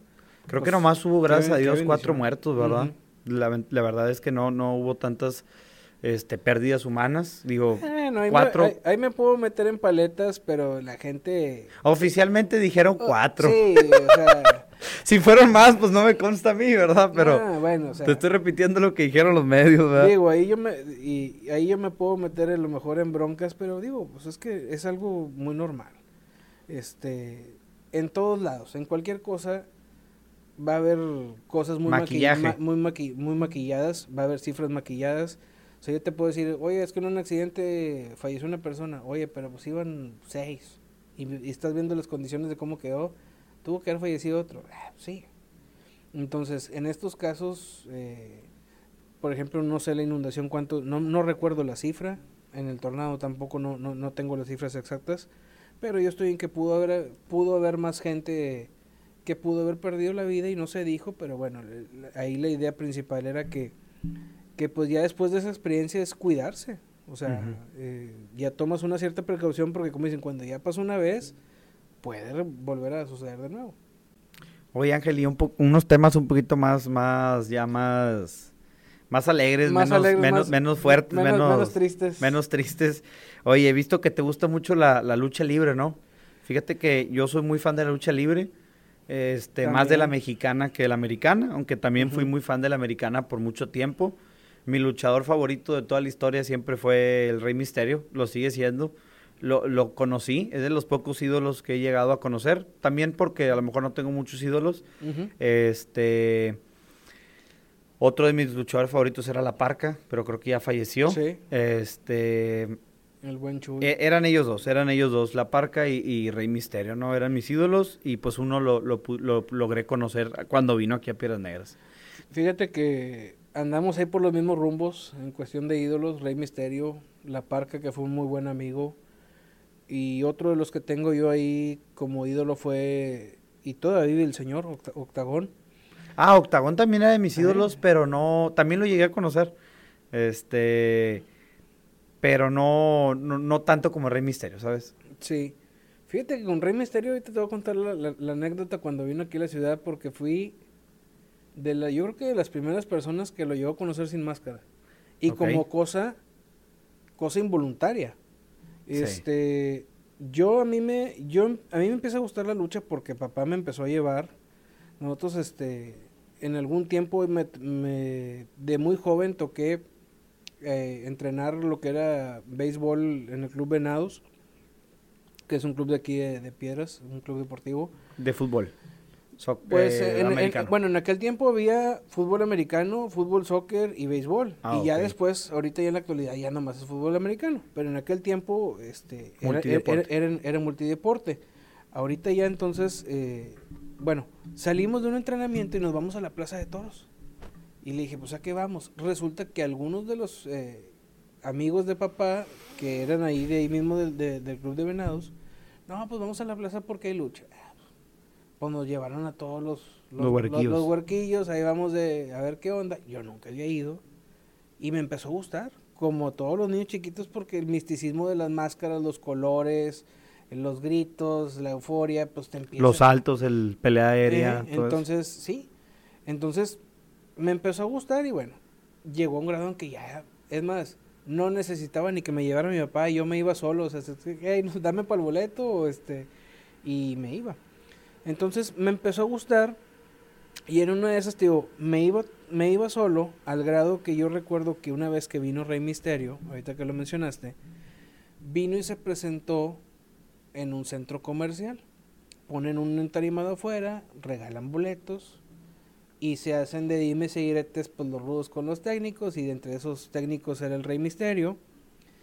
Y recuerdo muy bien porque fíjate que hace poquito, tengo, ahora que hubo la triple manía en Monterrey hace poco, me topó Heavy Metal, que ese es uno de los que vino, ¿sabes? Y le, le platico la historia. Le dije, mire, ustedes andaban en un carro así, era un Thunderbird, color verde, lo recuerdo como si hubiera sido ayer esta historia. Llegan ellos en el carro, se suben al entarimado, se la rayan a los rudos, a la noche nos vamos a ver, la típica que hacen, se bajan y se van. Entonces, yo cuando ya vamos para la casa, no había alcanzado boletos de los que habían regalado y llegó una pescadería que está eh, enfrente del centro, bueno, ya no está, ya no existe el, el, negocio ese, pero había una pescadería enfrente del centro de alabanza.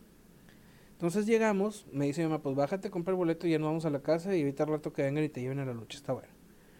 Me bajo y veo el carro. Y dije, a ver, este carro es el que estaba con el que llegó Rey Mysterio Heavy Metal. sí. Y curiosamente voy y me asomo y en la parte así de enfrente del lado del copiloto, así tal cual arriba viéndose por el espejo, por el vidrio, estaba la máscara de Rey Misterio. Dije, es la máscara que traía. Es el carro, pues están adentro. Y para que la máscara esté aquí arriba, es que él está adentro sin máscara. Entonces, entro y pues no veo nada. Compro el boleto y cuando me doy la media vuelta y que voy de salida así, estaban en un rincón en una mesa, el chofer, Heavy Metal y Rey Misterio, este, sin la máscara. Oye, pues me regreso con el, el que me vendió el boleto, el mesero, y le digo, oiga, este, ¿no tendrá un papel y una pluma que me preste? No, sí. Entonces llego a la mesa y, oiga, señor, ¿me regala autógrafo? Sí, claro, heavy metal. Entonces, se me hizo fácil hacer la hoja hacia un lado, hacia donde estaba Rey Misterio. Y este, y me dice, no, amigo, yo no lucho. Y dije. Ah. No, pues obviamente es por, por cuidar la identidad porque, Sí. porque iba empezando. Era, Ajá. era cuando los que puedan ver fotos de Rey Misterio en sus inicios. O sea, la primera foto que salió sin máscara fue en la WWE, cuando Sí, se que la ya después quitó se la en. Pero ahí ya tenía cuerpo. No, Sí. chequen las fotos cuando Rey Misterio empezaba en AAA. Era una persona de lo más delgadita que decías, este se va a quebrar con cualquier cosa. O sea, era- todavía lo conociste antes de que él estuviera en la WWF y ah, todo ese es- rollo. Eso fue mucho antes de que él se fuera a Estados Unidos. Ah, ok. Cuando peleaba en Tijuana todavía. Cuando peleaba, cuando, cuando sale de Tijuana. Ya después fue cuando él entró a AAA, viene con AAA a Piedras, y ya después a los años se fue a Estados Unidos. Entonces digo, él está súper flaquitito y me dice, no, es que yo no lucho. Y yo no hallaba cómo decirle. Le dije, sobres. Me dice, nomás se ríe. Dijo, no, hombre, en serio. Le dije, ándale, no voy a decir quién eres. Y ya como que te, pues, si cascabeleó, dijo, ah, caray, a ver, ¿cómo que sabes quién soy? Este huerquillo. Le dije-. Dije, afuera el carro de ustedes es un carro verde y tu máscara está en la... Está, en- está así en- al frente. Ok. ¡Vámonos! Fir- Firma. y luego ya me dijo, no, muchas gracias. Y luego me dice, eh, chavo, ven, ¿qué pasó? ¿Y cómo sabes que éramos nosotros? Le dije, pues es que él es luchador. Tu máscara está en el carro. Y yo ahorita estaba en el evento del centro comercial al que fueron y que se la rayaron a estos y esto y esto. Cuando él empieza a decir, ah, ok, pero no te apures, es nada más el autógrafo. Como no hay foto, no te preocupes por lo de la, lo de la identidad. Que así, con el tiempo, digo, fui conociendo luchadores, fui conociéndolos sin su máscara, entre ellos a La Parca, que en paz descanse, Abismo Negro. A varios he tenido la oportunidad de conocerlos detrás en camerinos, sin, sin sus máscaras, hacer muy buena amistad. Y hasta hace poco, eh, y te estoy hablando yo creo que un año, ya experimenté cosas más a fondo de la lucha, este, sacar ese gusto que tengo por la lucha. Empiezo así como tú, a tener un podcast o una entrevista con, con, con los luchadores, les dices, ¿saben qué? Se me ocurrió, no sé, de la noche al día me, me dice un, un amigo, oye, yo te los pongo de pechito, te paso el número, les dices que los vas a entrevistar, órale. Y empecé con luchadores independientes, con uno, con otro. El primerito fue, si mal no recuerdo, fue Oriental, y luego después fue Histeria, íconos de, de AAA y en su momento. Y luego ya después hubo uno de ellos que es Alebrige, el que siempre, siempre lo he reconocido, que estoy agradecido con él, porque en su momento cuando yo lo contacto a él, él ya trabajaba para el Consejo Mundial de Lucha Libre. Le dije, oiga, ¿cómo, ¿cómo está? Ah, mi hijo, ¿cómo estás? Muy bien. Oiga, lo que pasa es que mire, pues acabo de abrir un canal para hacer entrevistas, que por cierto se llama Titanes del Ring. Ahorita lo tengo pausado, pero ya estamos en planes de retomar una segunda temporada. Este, le dije, oye, es que quiero una entrevista con usted. ¿Cómo ve? Sí, claro, perfecto. No más que un favor. Le digo, ¿qué pasó? Marca este número o manda un mensaje y pide autorización, porque el consejo no nos permite dar entrevistas no más porque sí. Ah, perfecto. Pues le mando un mensaje a la chava, era la encargada de prensa del consejo, y pues explicarle todo el proceso. ¿Sabes qué? Es que quiero hacer esto, sí, sí, sí, sí. Ok. Bueno, mira, vamos a hacer esto tal día. No me acuerdo si fue un miércoles, un jueves a las 6 de la tarde. Oye, pues ya me conecté por este por Zoom, le mando la liga, la entrevista, eh, la grabo, la edito y la subo un domingo. Y me dice la chava, mándame la entrevista para revisarla. Ok. La ve la entrevista y dije, bueno, pues ya conseguí. Y yo le andaba buscando, pues a ver a quién más entrevistaba la, la semana siguiente. Oye, pues sola la muchacha me habla. Me dice, este, Ángel, ¿cómo estás? No, muy bien. ¿Cómo ves si esta semana te contacto con este? No, Ay, ella sola empezó a contactarte con uno. O sea, ella me dijo, ¿quieres entrevistar a alguien más? ¿Te puedo contactar a esa persona? Y yo, ¿en serio? ¿Sí? Ok. Me pasa uno, a la siguiente semana me dice, me pasa otro, y después otro, y empiezo a trabajar entrevistas con la gente del Consejo allá en México. Pero luego se vino una rachita que por ahí se rumoró, este, que esta muchacha, pues sí tenía sus ciertas preferencias. Es obvio, pues éramos, digo, realmente me consideraba, yo me consideraba pues un, un medio principiante en la cuestión de las entrevistas de lucha, no comparar con empresas como Más Lucha, como Blog de la Lucha Libre, el, Blog de la Lucha, este estrellas de estrellas del ring que están en Monterrey, que están en México, que ya tienen mucho tiempo trabajando en eso. Dije, bueno, pues a ellos les van a mandar a los fuertes, pues no sé, al Atlantis, al último guerrero y al otro. Así quedó. Entonces ahí me mandaban puros de primeras. Digo, aunque se escuche feo, pero me mandaban los de las primeras luchas. A los minis y a uno que otro. Dije, oye, pues un día dame una entrevista buena, pues para, para sacarle jugo. Y no, y no, y no. Y luego después había semanas que dos semanas no me contactaba con nadie. No, es que me sentí mal. Era puro cuento, o sea, no nos querían dar entrevistas. Pasa algo en el consejo que se hace una reestructuración. Entra un chavo que, que se llama Alexis Salazar, que le estoy muy agradecido. Pero el mero bueno, que es este Julio César Rivera, si algunos han visto el consejo, él es el que hace las entrevistas del consejo ahí mismo en México, o lo que le llaman este el CML le informa. Entonces empiezo a presentarle mi trabajo. Oye, es que mira, yo hacía esto, pero no, mira, vamos a retomarlo contigo, te vamos a mandar gente a que lo entrevistes. No, pues muy bien. Pues yo les mandaba las ligas, los entrevistaba. Y en cosa de que te gustó un mes, con cuatro entrevistas que hice, las revisaban, dicen que pues así en una oficina se, se juntaban y empezaban a revisar los materiales. Siempre, y yo soy de los de que no me gusta, pues digamos que presumir de que, ay, yo, no, eh, digo, haces tu trabajo lo mejor posible. Él solo cuando entraba el Zoom, que todavía no empezábamos a grabar, él me presentaba con el luchador, en caso que yo no lo conociera, que muchos no los conocía. Algunos sí, porque ya eran alguna segunda o tercera vez que los volví a entrevistar. Me dice, oye, mira, te presento a este muchacho, él es Ángel Garza, es de Piedras Negras, este, te va a entrevistar. Lo que menos me esperé es que hace un comentario él que dice, es de los pocos que me gusta mucho su trabajo, sabe cómo, hacer, cómo llevar la entrevista, me gusta su edición, porque yo trataba de que sí, este, estás platicando, así como lo estamos haciendo tú y ahorita, pero le metí algunas imágenes de relleno de ellos luchando para que también no fuera nada más la plática, sino más, que también vieran lo que ellos hacen. o fotos del recuerdo, que dice, es que yo cuando estaba chiquito y sí, tenían fotos de ellos de que acompañaban a sus papás a la arena, cosas que la gente no ha visto, me gustaba meter ese material, entonces me empecé a ganar a la gente del consejo. Tanto que un día me dicen, oye, viene el aniversario, que normalmente es en septiembre, este año también va a ser en, es a mediados de septiembre.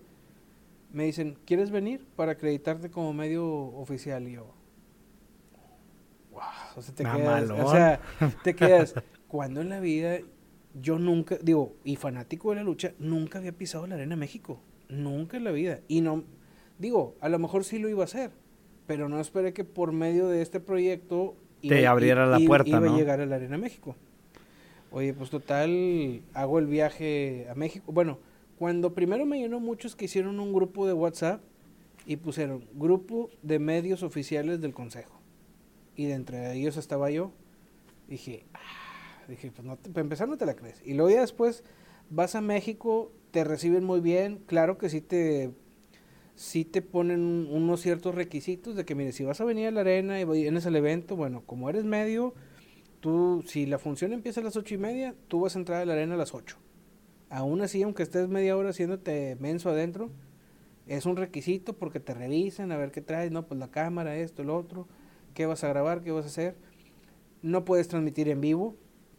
Eh, hay muchas cosas que no se pueden hacer ahí en la, en la arena.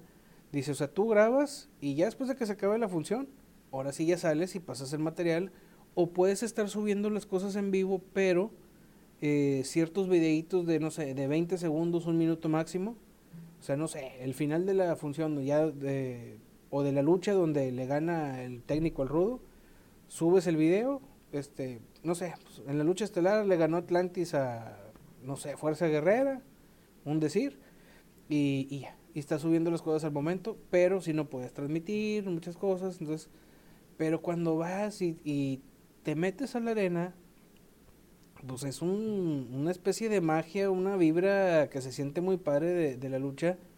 Pero también lo que me he dado cuenta, ahorita que estamos hablando de lucha, cómo la gente es tan distinta. La cultura de la gente de lo que es del sur del país, todo lo que es México, Puebla, todo aquel rumbo, sí tiene la cultura de que le gusta la lucha libre a ras de lona, que es lo que presenta el consejo. Y acá en el norte, Mm, y porque estamos pegados también a los Estados Unidos, nos encanta el espectáculo. O sea, tú vas a una, a una función de la Arena de México y nunca los vas a ver darse con sillas, con mesas, con escaleras. Acá la lucha extrema, ¿no? ¿Cómo se llamaba? Y acá la lucha extrema. El espectáculo que hace AAA de subirse a las gradas y todo ese rollo al ring. Sacar carros y lo sacan con un arnés y toda la pirotecnia. Una, una copia prácticamente de lo que más o menos hace los Estados Unidos, lo que hace WWE. Tú lo ves acá y a la gente le encanta. Y te lo digo porque han venido la gente del Consejo luchar a piedras y la gente empieza, qué aburrido, este, casi ten la silla, dense con él y no se van a dar, o sea, tú ves Ellos son más profesionales como estilo, creo que su fuerte es la pelea aérea, como que en eso se mueven mucho. Y tú ves, por ejemplo, las peleas estelares y se romperá la máscara, pero hasta ahí. No es como que lo ves y está todo sangrando. El consejo está peleado con que... Que es más fina, por así decirlo. Sí, el, consejo está peleado a que haya sangre en las luchas.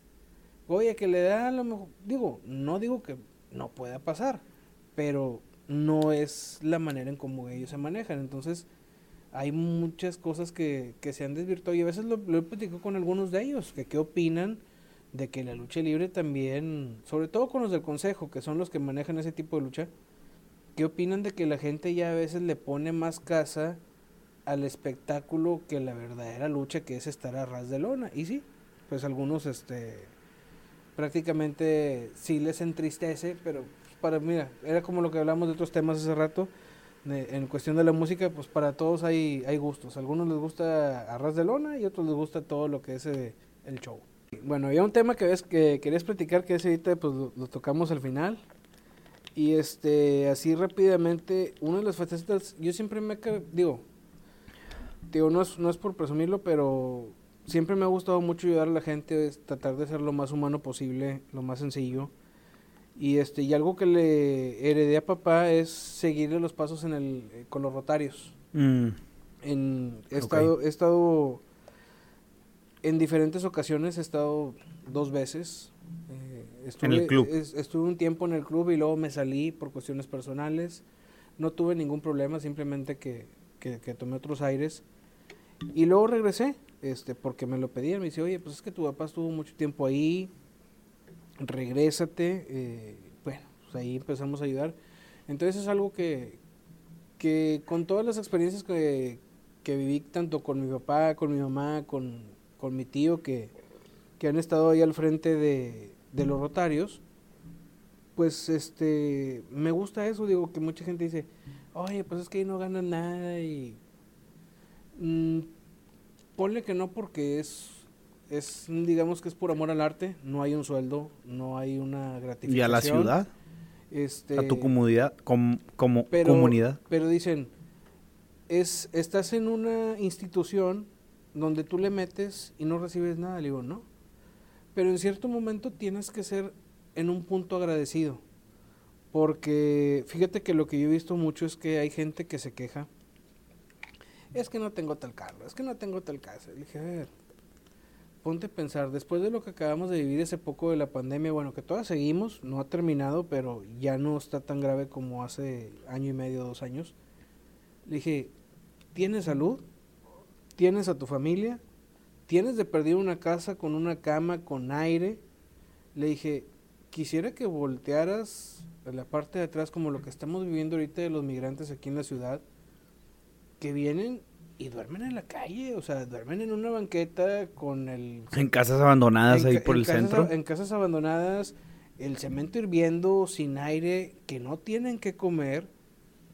Entonces llega un momento en que sí hay que ser agradecidos porque dices, bueno, de perdió, tienes a la familia junta, tienes que comer, tienes un techo, tienes en qué moverte, aunque no sea el carro que tú quisieras y que fuera el de lujo, pero tienes en qué hacer las cosas. Entonces, eh, por ese lado a veces todo eso que se te, se te va dando gracias al trabajo que uno hace día a día, sí ser agradecido y a lo mejor no lo puedes devolver todo, definitivamente, o sea, porque tampoco no, no conozco a alguien que se entregue de manos llenas a, a- a todo lo que gana, lo, lo, lo regrese, pero si puedes apoyar a alguien, pues, ¿por qué no hacerlo? O sea, Rotarios a mí me enseñó, me dio algunas lecciones de, de, de tener que ser sencillos, humildes y, y, de ser agradecidos, porque esto, esta vida es un sub y baja, o sea, en un momento podemos estar, como le decía hace rato, en los cuernos de la luna y de repente estás en el sótano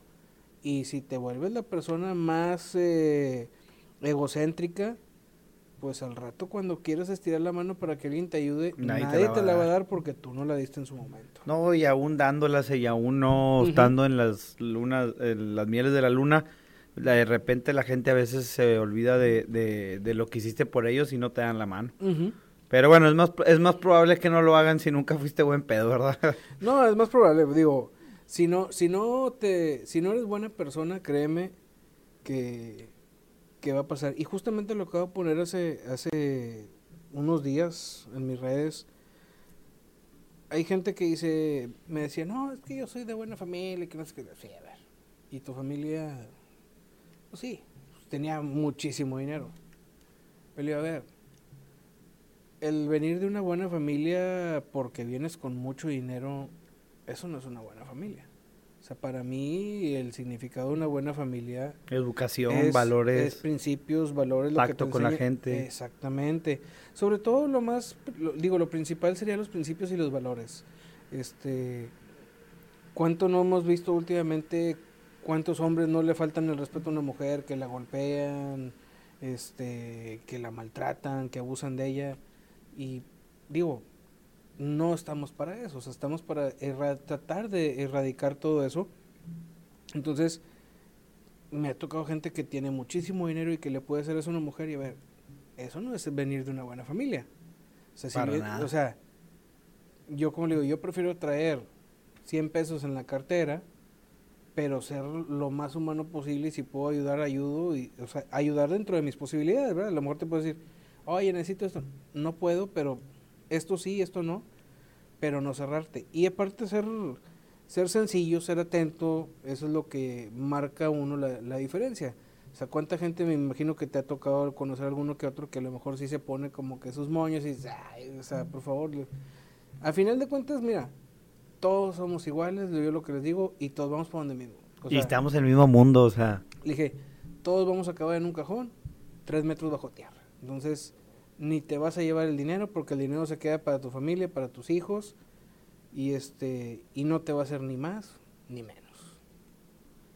Y... Bonita reflexión, Ángel, y, ¿Eh? creo que sí, sí está muy acertada. Así deberíamos de pensar muchos. Bueno, me incluyo en lo que piensas tú, pero bueno, así deberían de pensar otros también, porque de verdad es que estamos en un mismo plano, es que, es el plano terrenal. Nos perdemos, nos, perdemos. Definitivamente, a veces, digo, yo no te puedo decir, ay, a mí nunca me pasó, ¿no? O sea, a veces cuando empiezas a conseguir cosas, como que te empiezas a, ay, mira, ya traigo esto, espérate, como lo puedes traer ahorita, y yo lo digo con mucha honestidad y con mucha humildad, por ejemplo, a mí me pasó con lo que te comentaba cuando, cuando mi papá falleció, pues yo me quedo a cargo de su negocio.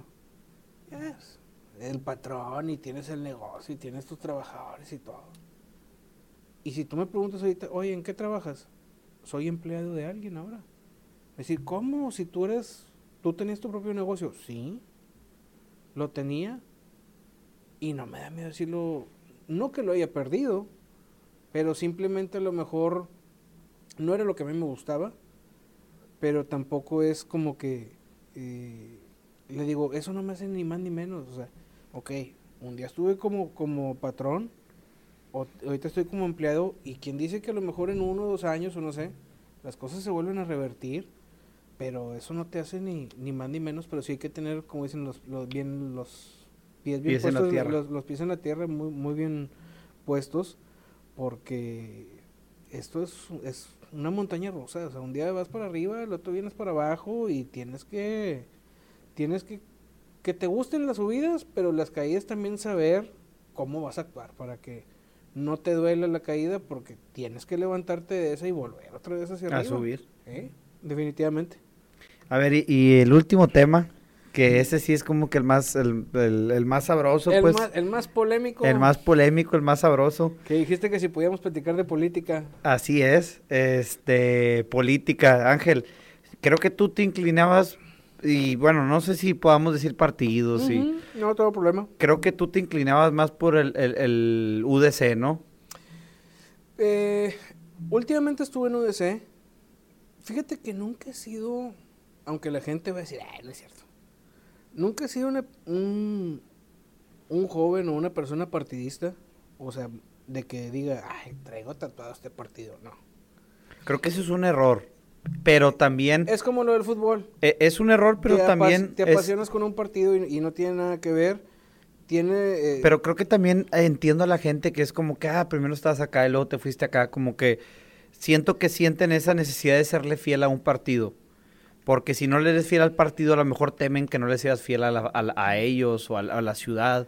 Pero a la vez es, es, algo, es una contradicción, porque si te das cuenta del mugrero que hay dentro del partido, si es que hay mugrero o cosas con las que ya no vas de acuerdo, pues no tiene malo cambiarte, ¿no? Mira, es que, es que bueno, no le llamaría mugrero, eh, aunque alguna gente lo diga así. El problema es que en todos los partidos, y eso es muy claro, como hay gente muy mala que le hace daño a un partido y que esa gente si gobierna en su momento le hace daño a la ciudad, también tienen gente muy buena, que a lo mejor que es gente que no se le ha dado la oportunidad. Y entonces etiquetamos a un partido por las malas decisiones de los que son los dirigentes. Los que son los malitos del, del partido, o sea... Los que más destacan tal vez.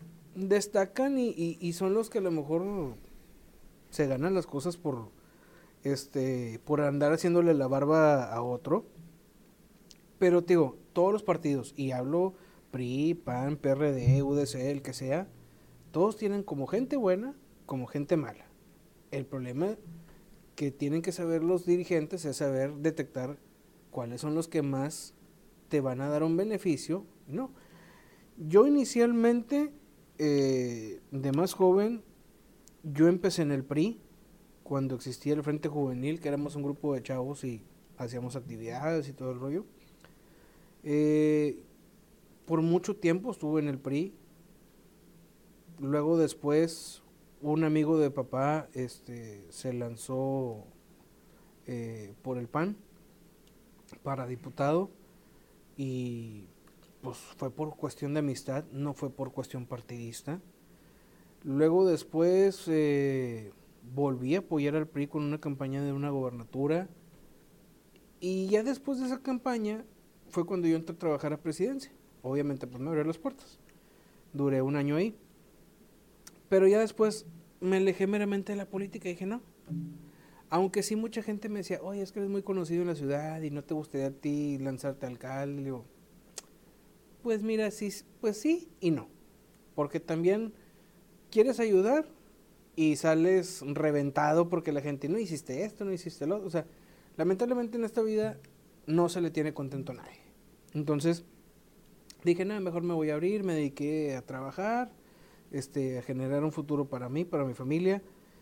Y entonces me alejo y después se viene esta oportunidad de sumarme a UDC, que es un partido estatal.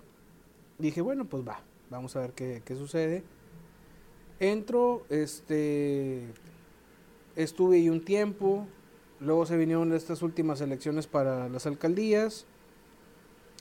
Hubo ahí algunos detallitos eh, que mucha gente me ha pedido que, que las diga, pero a veces prefiero omitirlos, no, no, por, no por no decirlos, pero yo siempre he sido las personas de que, ¿qué gano quemando diciendo ciertas cosas?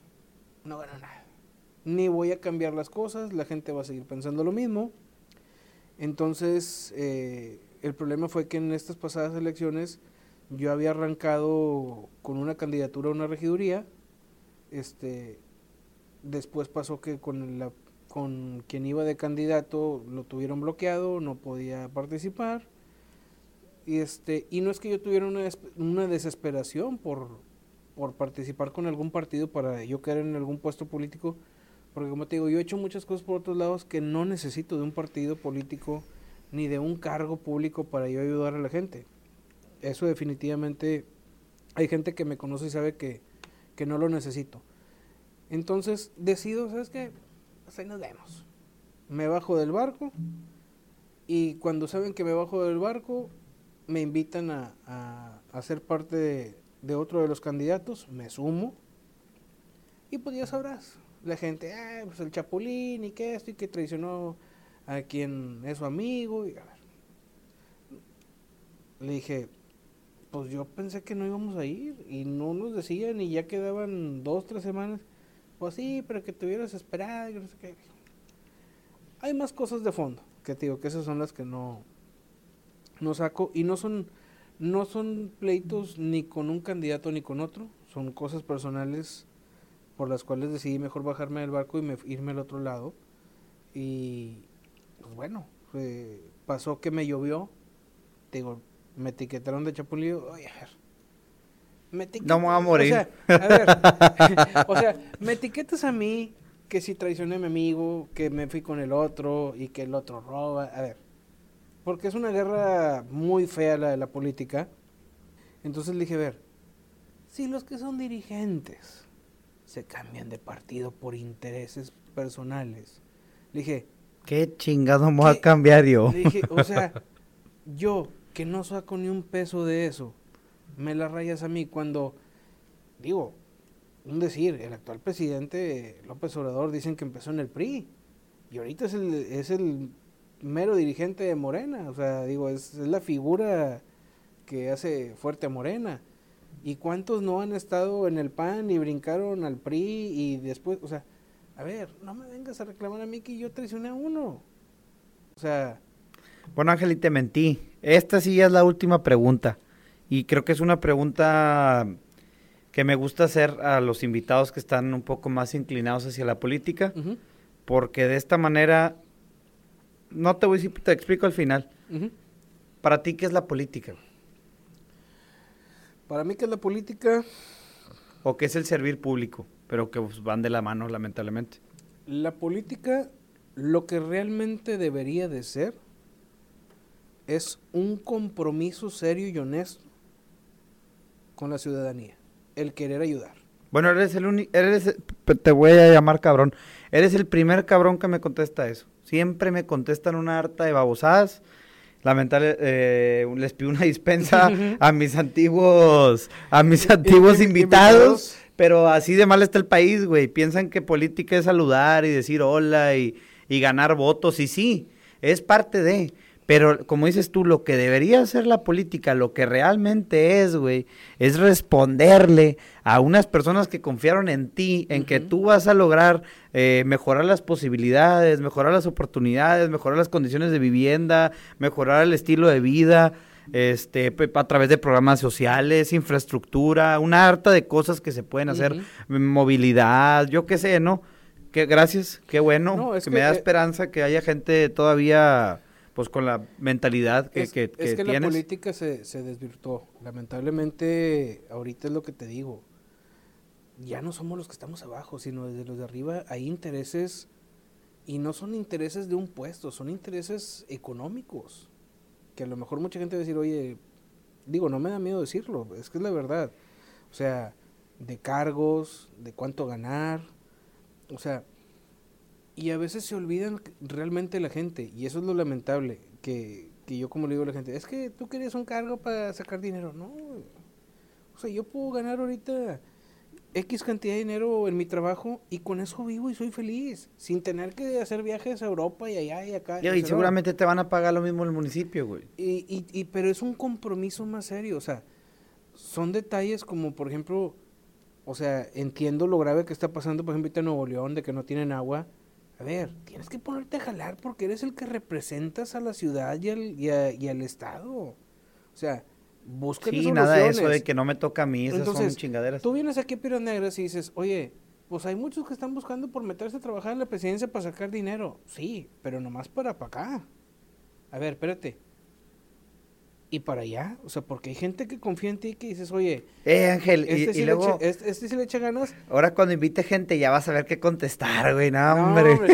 Este, ahí le, ahí le, pones medio mute para que no vean lo que dije. para que no puedan escuchar todo lo que dijimos, porque si no van a venir, güey. Mm. Y yo en lugar de exponerlos, van a venir aquí a echarse flores y a decir lo que yo quiero escuchar, güey. No, es que, es, digo, es que cada quien tiene su manera de pensar y va a ser respetable pero yo siempre he visto eso, que un político tiene que ser una realmente una persona comprometida con la sociedad. Un líder de cambio, de cambio positivo. Porque eso vas. O sea, se supone que eso es lo que quieres. Quieres mejorar tu ciudad y mejorar tu ciudad es mejorar las condiciones de todos los que vivimos dentro de... Entonces, pues hay que ponerte a chambear. Oye, que cuesta y que te van a atacar y que nunca se va a poder todo, porque es lo que te decía, no a toda la gente la tienes contenta. No, pero cuando si hay algo que no se puede, dilo. A ver, ¿ustedes quieren que ponga luz en este fraccionamiento? Sí, pero tenemos este problema, así, así, así, así, por eso no se puede. La ah, comunicación, yo siempre he pensado también que la comunicación es vital. Vamos a buscar una solución. Pero siendo, como dices tú, siendo comunicativo, decir, dando las razones, pero ¿cuántos no se escudan en no decir nada y no hacer nada? Entonces ahí se empieza a crear la mala imagen de algunos, te digo y son algunos, no todos, no generalizo porque en la política hay mucha gente buena que me ha tocado conocer, pero que a veces pues carecen de que tengan esa oportunidad de llegar un poco más arriba para que puedan realmente demostrar que si son verdaderamente gentes metidos en política que quieren ayudar, que eso es que, que últimamente pues lo que vemos, digo, así como me preguntabas, para ti qué es la política, yo te podía haber dicho, la política es el medio más fácil para robar a la gente. Sinceramente. O sea, porque y, y, y, no me refiero que sea un robo directamente, sino a las arcas, a, los impuestos, a la junta que hicimos todos como población. El, robar es irte a la presidencia a trabajar, ganar dinero y no ayudar a nadie. O sea, no me refiero a que te hagas rico de eso, pero con el hecho de ir a trabajar sin ayudar a nadie y tú, tú obtener un ingreso, ya le estás robando a la gente. O sea, ¿por qué? Porque te están pagando para no hacer nada. Oye, pues mejor quédate en tu casa. O sea, si no, como dicen, si no ayudas, mejor no me estorbes. O sea, deja a alguien que sí quiere hacer las cosas y mejorar, porque después se vienen las broncas. Y ah, cómo somos buenos para criticar a todos. O sea, lamentablemente puedes hacer miles de cosas buenas. O sea, puedes hacer 10 cosas buenas y haber ayudado a mucha gente, pero como el caso personal, que he hecho algunas cosas que no me gusta sacarlas a la luz, yo las hago por debajo del agua. Ah, pero no me pude haber cambiado de partido o haber hecho alguna otra cosa porque ya te quieren crucificar como a Cristo. Oye, espérame, o sea, apaciguate. No, pues así, así es este asunto. Oye, Ángel, pues muchas gracias por venir. No, sí no, duramos enca- un, encantado, un, encantado. un buen rato este, platicando. Va a haber mucho contenido para sacar de aquí. Este, algo que le quieres decir a la gente que te está escuchando antes de cortar la, la grabación. Pues qué decirles, primero a ti, Bobo, pues muchas gracias, este, encantado de, de estar en este podcast. A la gente que decirle, pues aprovechen el día a día. Este, a cómo están las cosas, ya no sabemos eh, qué nos espera el día de mañana, si vamos a amanecer, si, si seguimos vivos, si no. Este, traten de no complicarse la vida, no amargarse, no enojarse. Eh, con los que estén, con los que estén peleados, traten de hacer las paces porque luego uno se, se arrepiente cuando no cuando dejas las cosas así como que medias en el tintero y después dices, ay, ¿por qué no le pedí perdón a esta persona? Y se te adelantó en el camino, una cosa así. Y pues simplemente eso, tratar de ser positivo, ser más humanos, ayudarnos. Mm, yo entiendo que no todos tenemos los mismos gustos, sí respetarnos, que es eso que ha faltado mucho últimamente y tratar pues de, educar a la a- bien a nuestros hijos, a los que vengan detrás, a las nuevas generaciones, porque todo esto con el cambio que vamos teniendo con la era digital, con muchas cosas, pues obviamente se pierde todo, sobre todo la educación, porque ya veo que a veces las familias, pues algunos papás, eh, con tal de que no los moleste el hijo, pues le dan el iPad, le dan la tablet, el teléfono, este, para que no los molesten y los descuidan. Y después cuando vienen los problemas de que si caen en un problema de drogadicción, de rebeldía, pues ya para, como dicen, cuando el árbol ya va torcido para enderezarlo, ah, qué difícil es. Entonces, eh, pues nada más cada día aprovechenlo al máximo este, y buscarle siempre lo positivo a las cosas. Pues espero que las palabras de Ángel les hayan servido de utilidad. Este, considero que son unas palabras muy buenas, es una muy buena enseñanza y muy, muy buena motivación diaria, porque la verdad es que no sabemos si vamos a estar mañana y pues Sí, no hay que no arrepentirnos de haber quedado mal con gente y no hay que arrepentirnos de no haber hecho cosas. No sé si cuando mueras te puedas arrepentir en el cielo, pero pues no, es mejor no dejar posibilidad alguna a haberte quedado con las ganas, ¿no? No, y no aferrarse a las cosas. No aferrarse a las cosas de que, por ejemplo, digo, las cuestiones materiales. Oye, quiero esto, el otro. En su momento se va a dar. Y si no se da, es que no era para ti.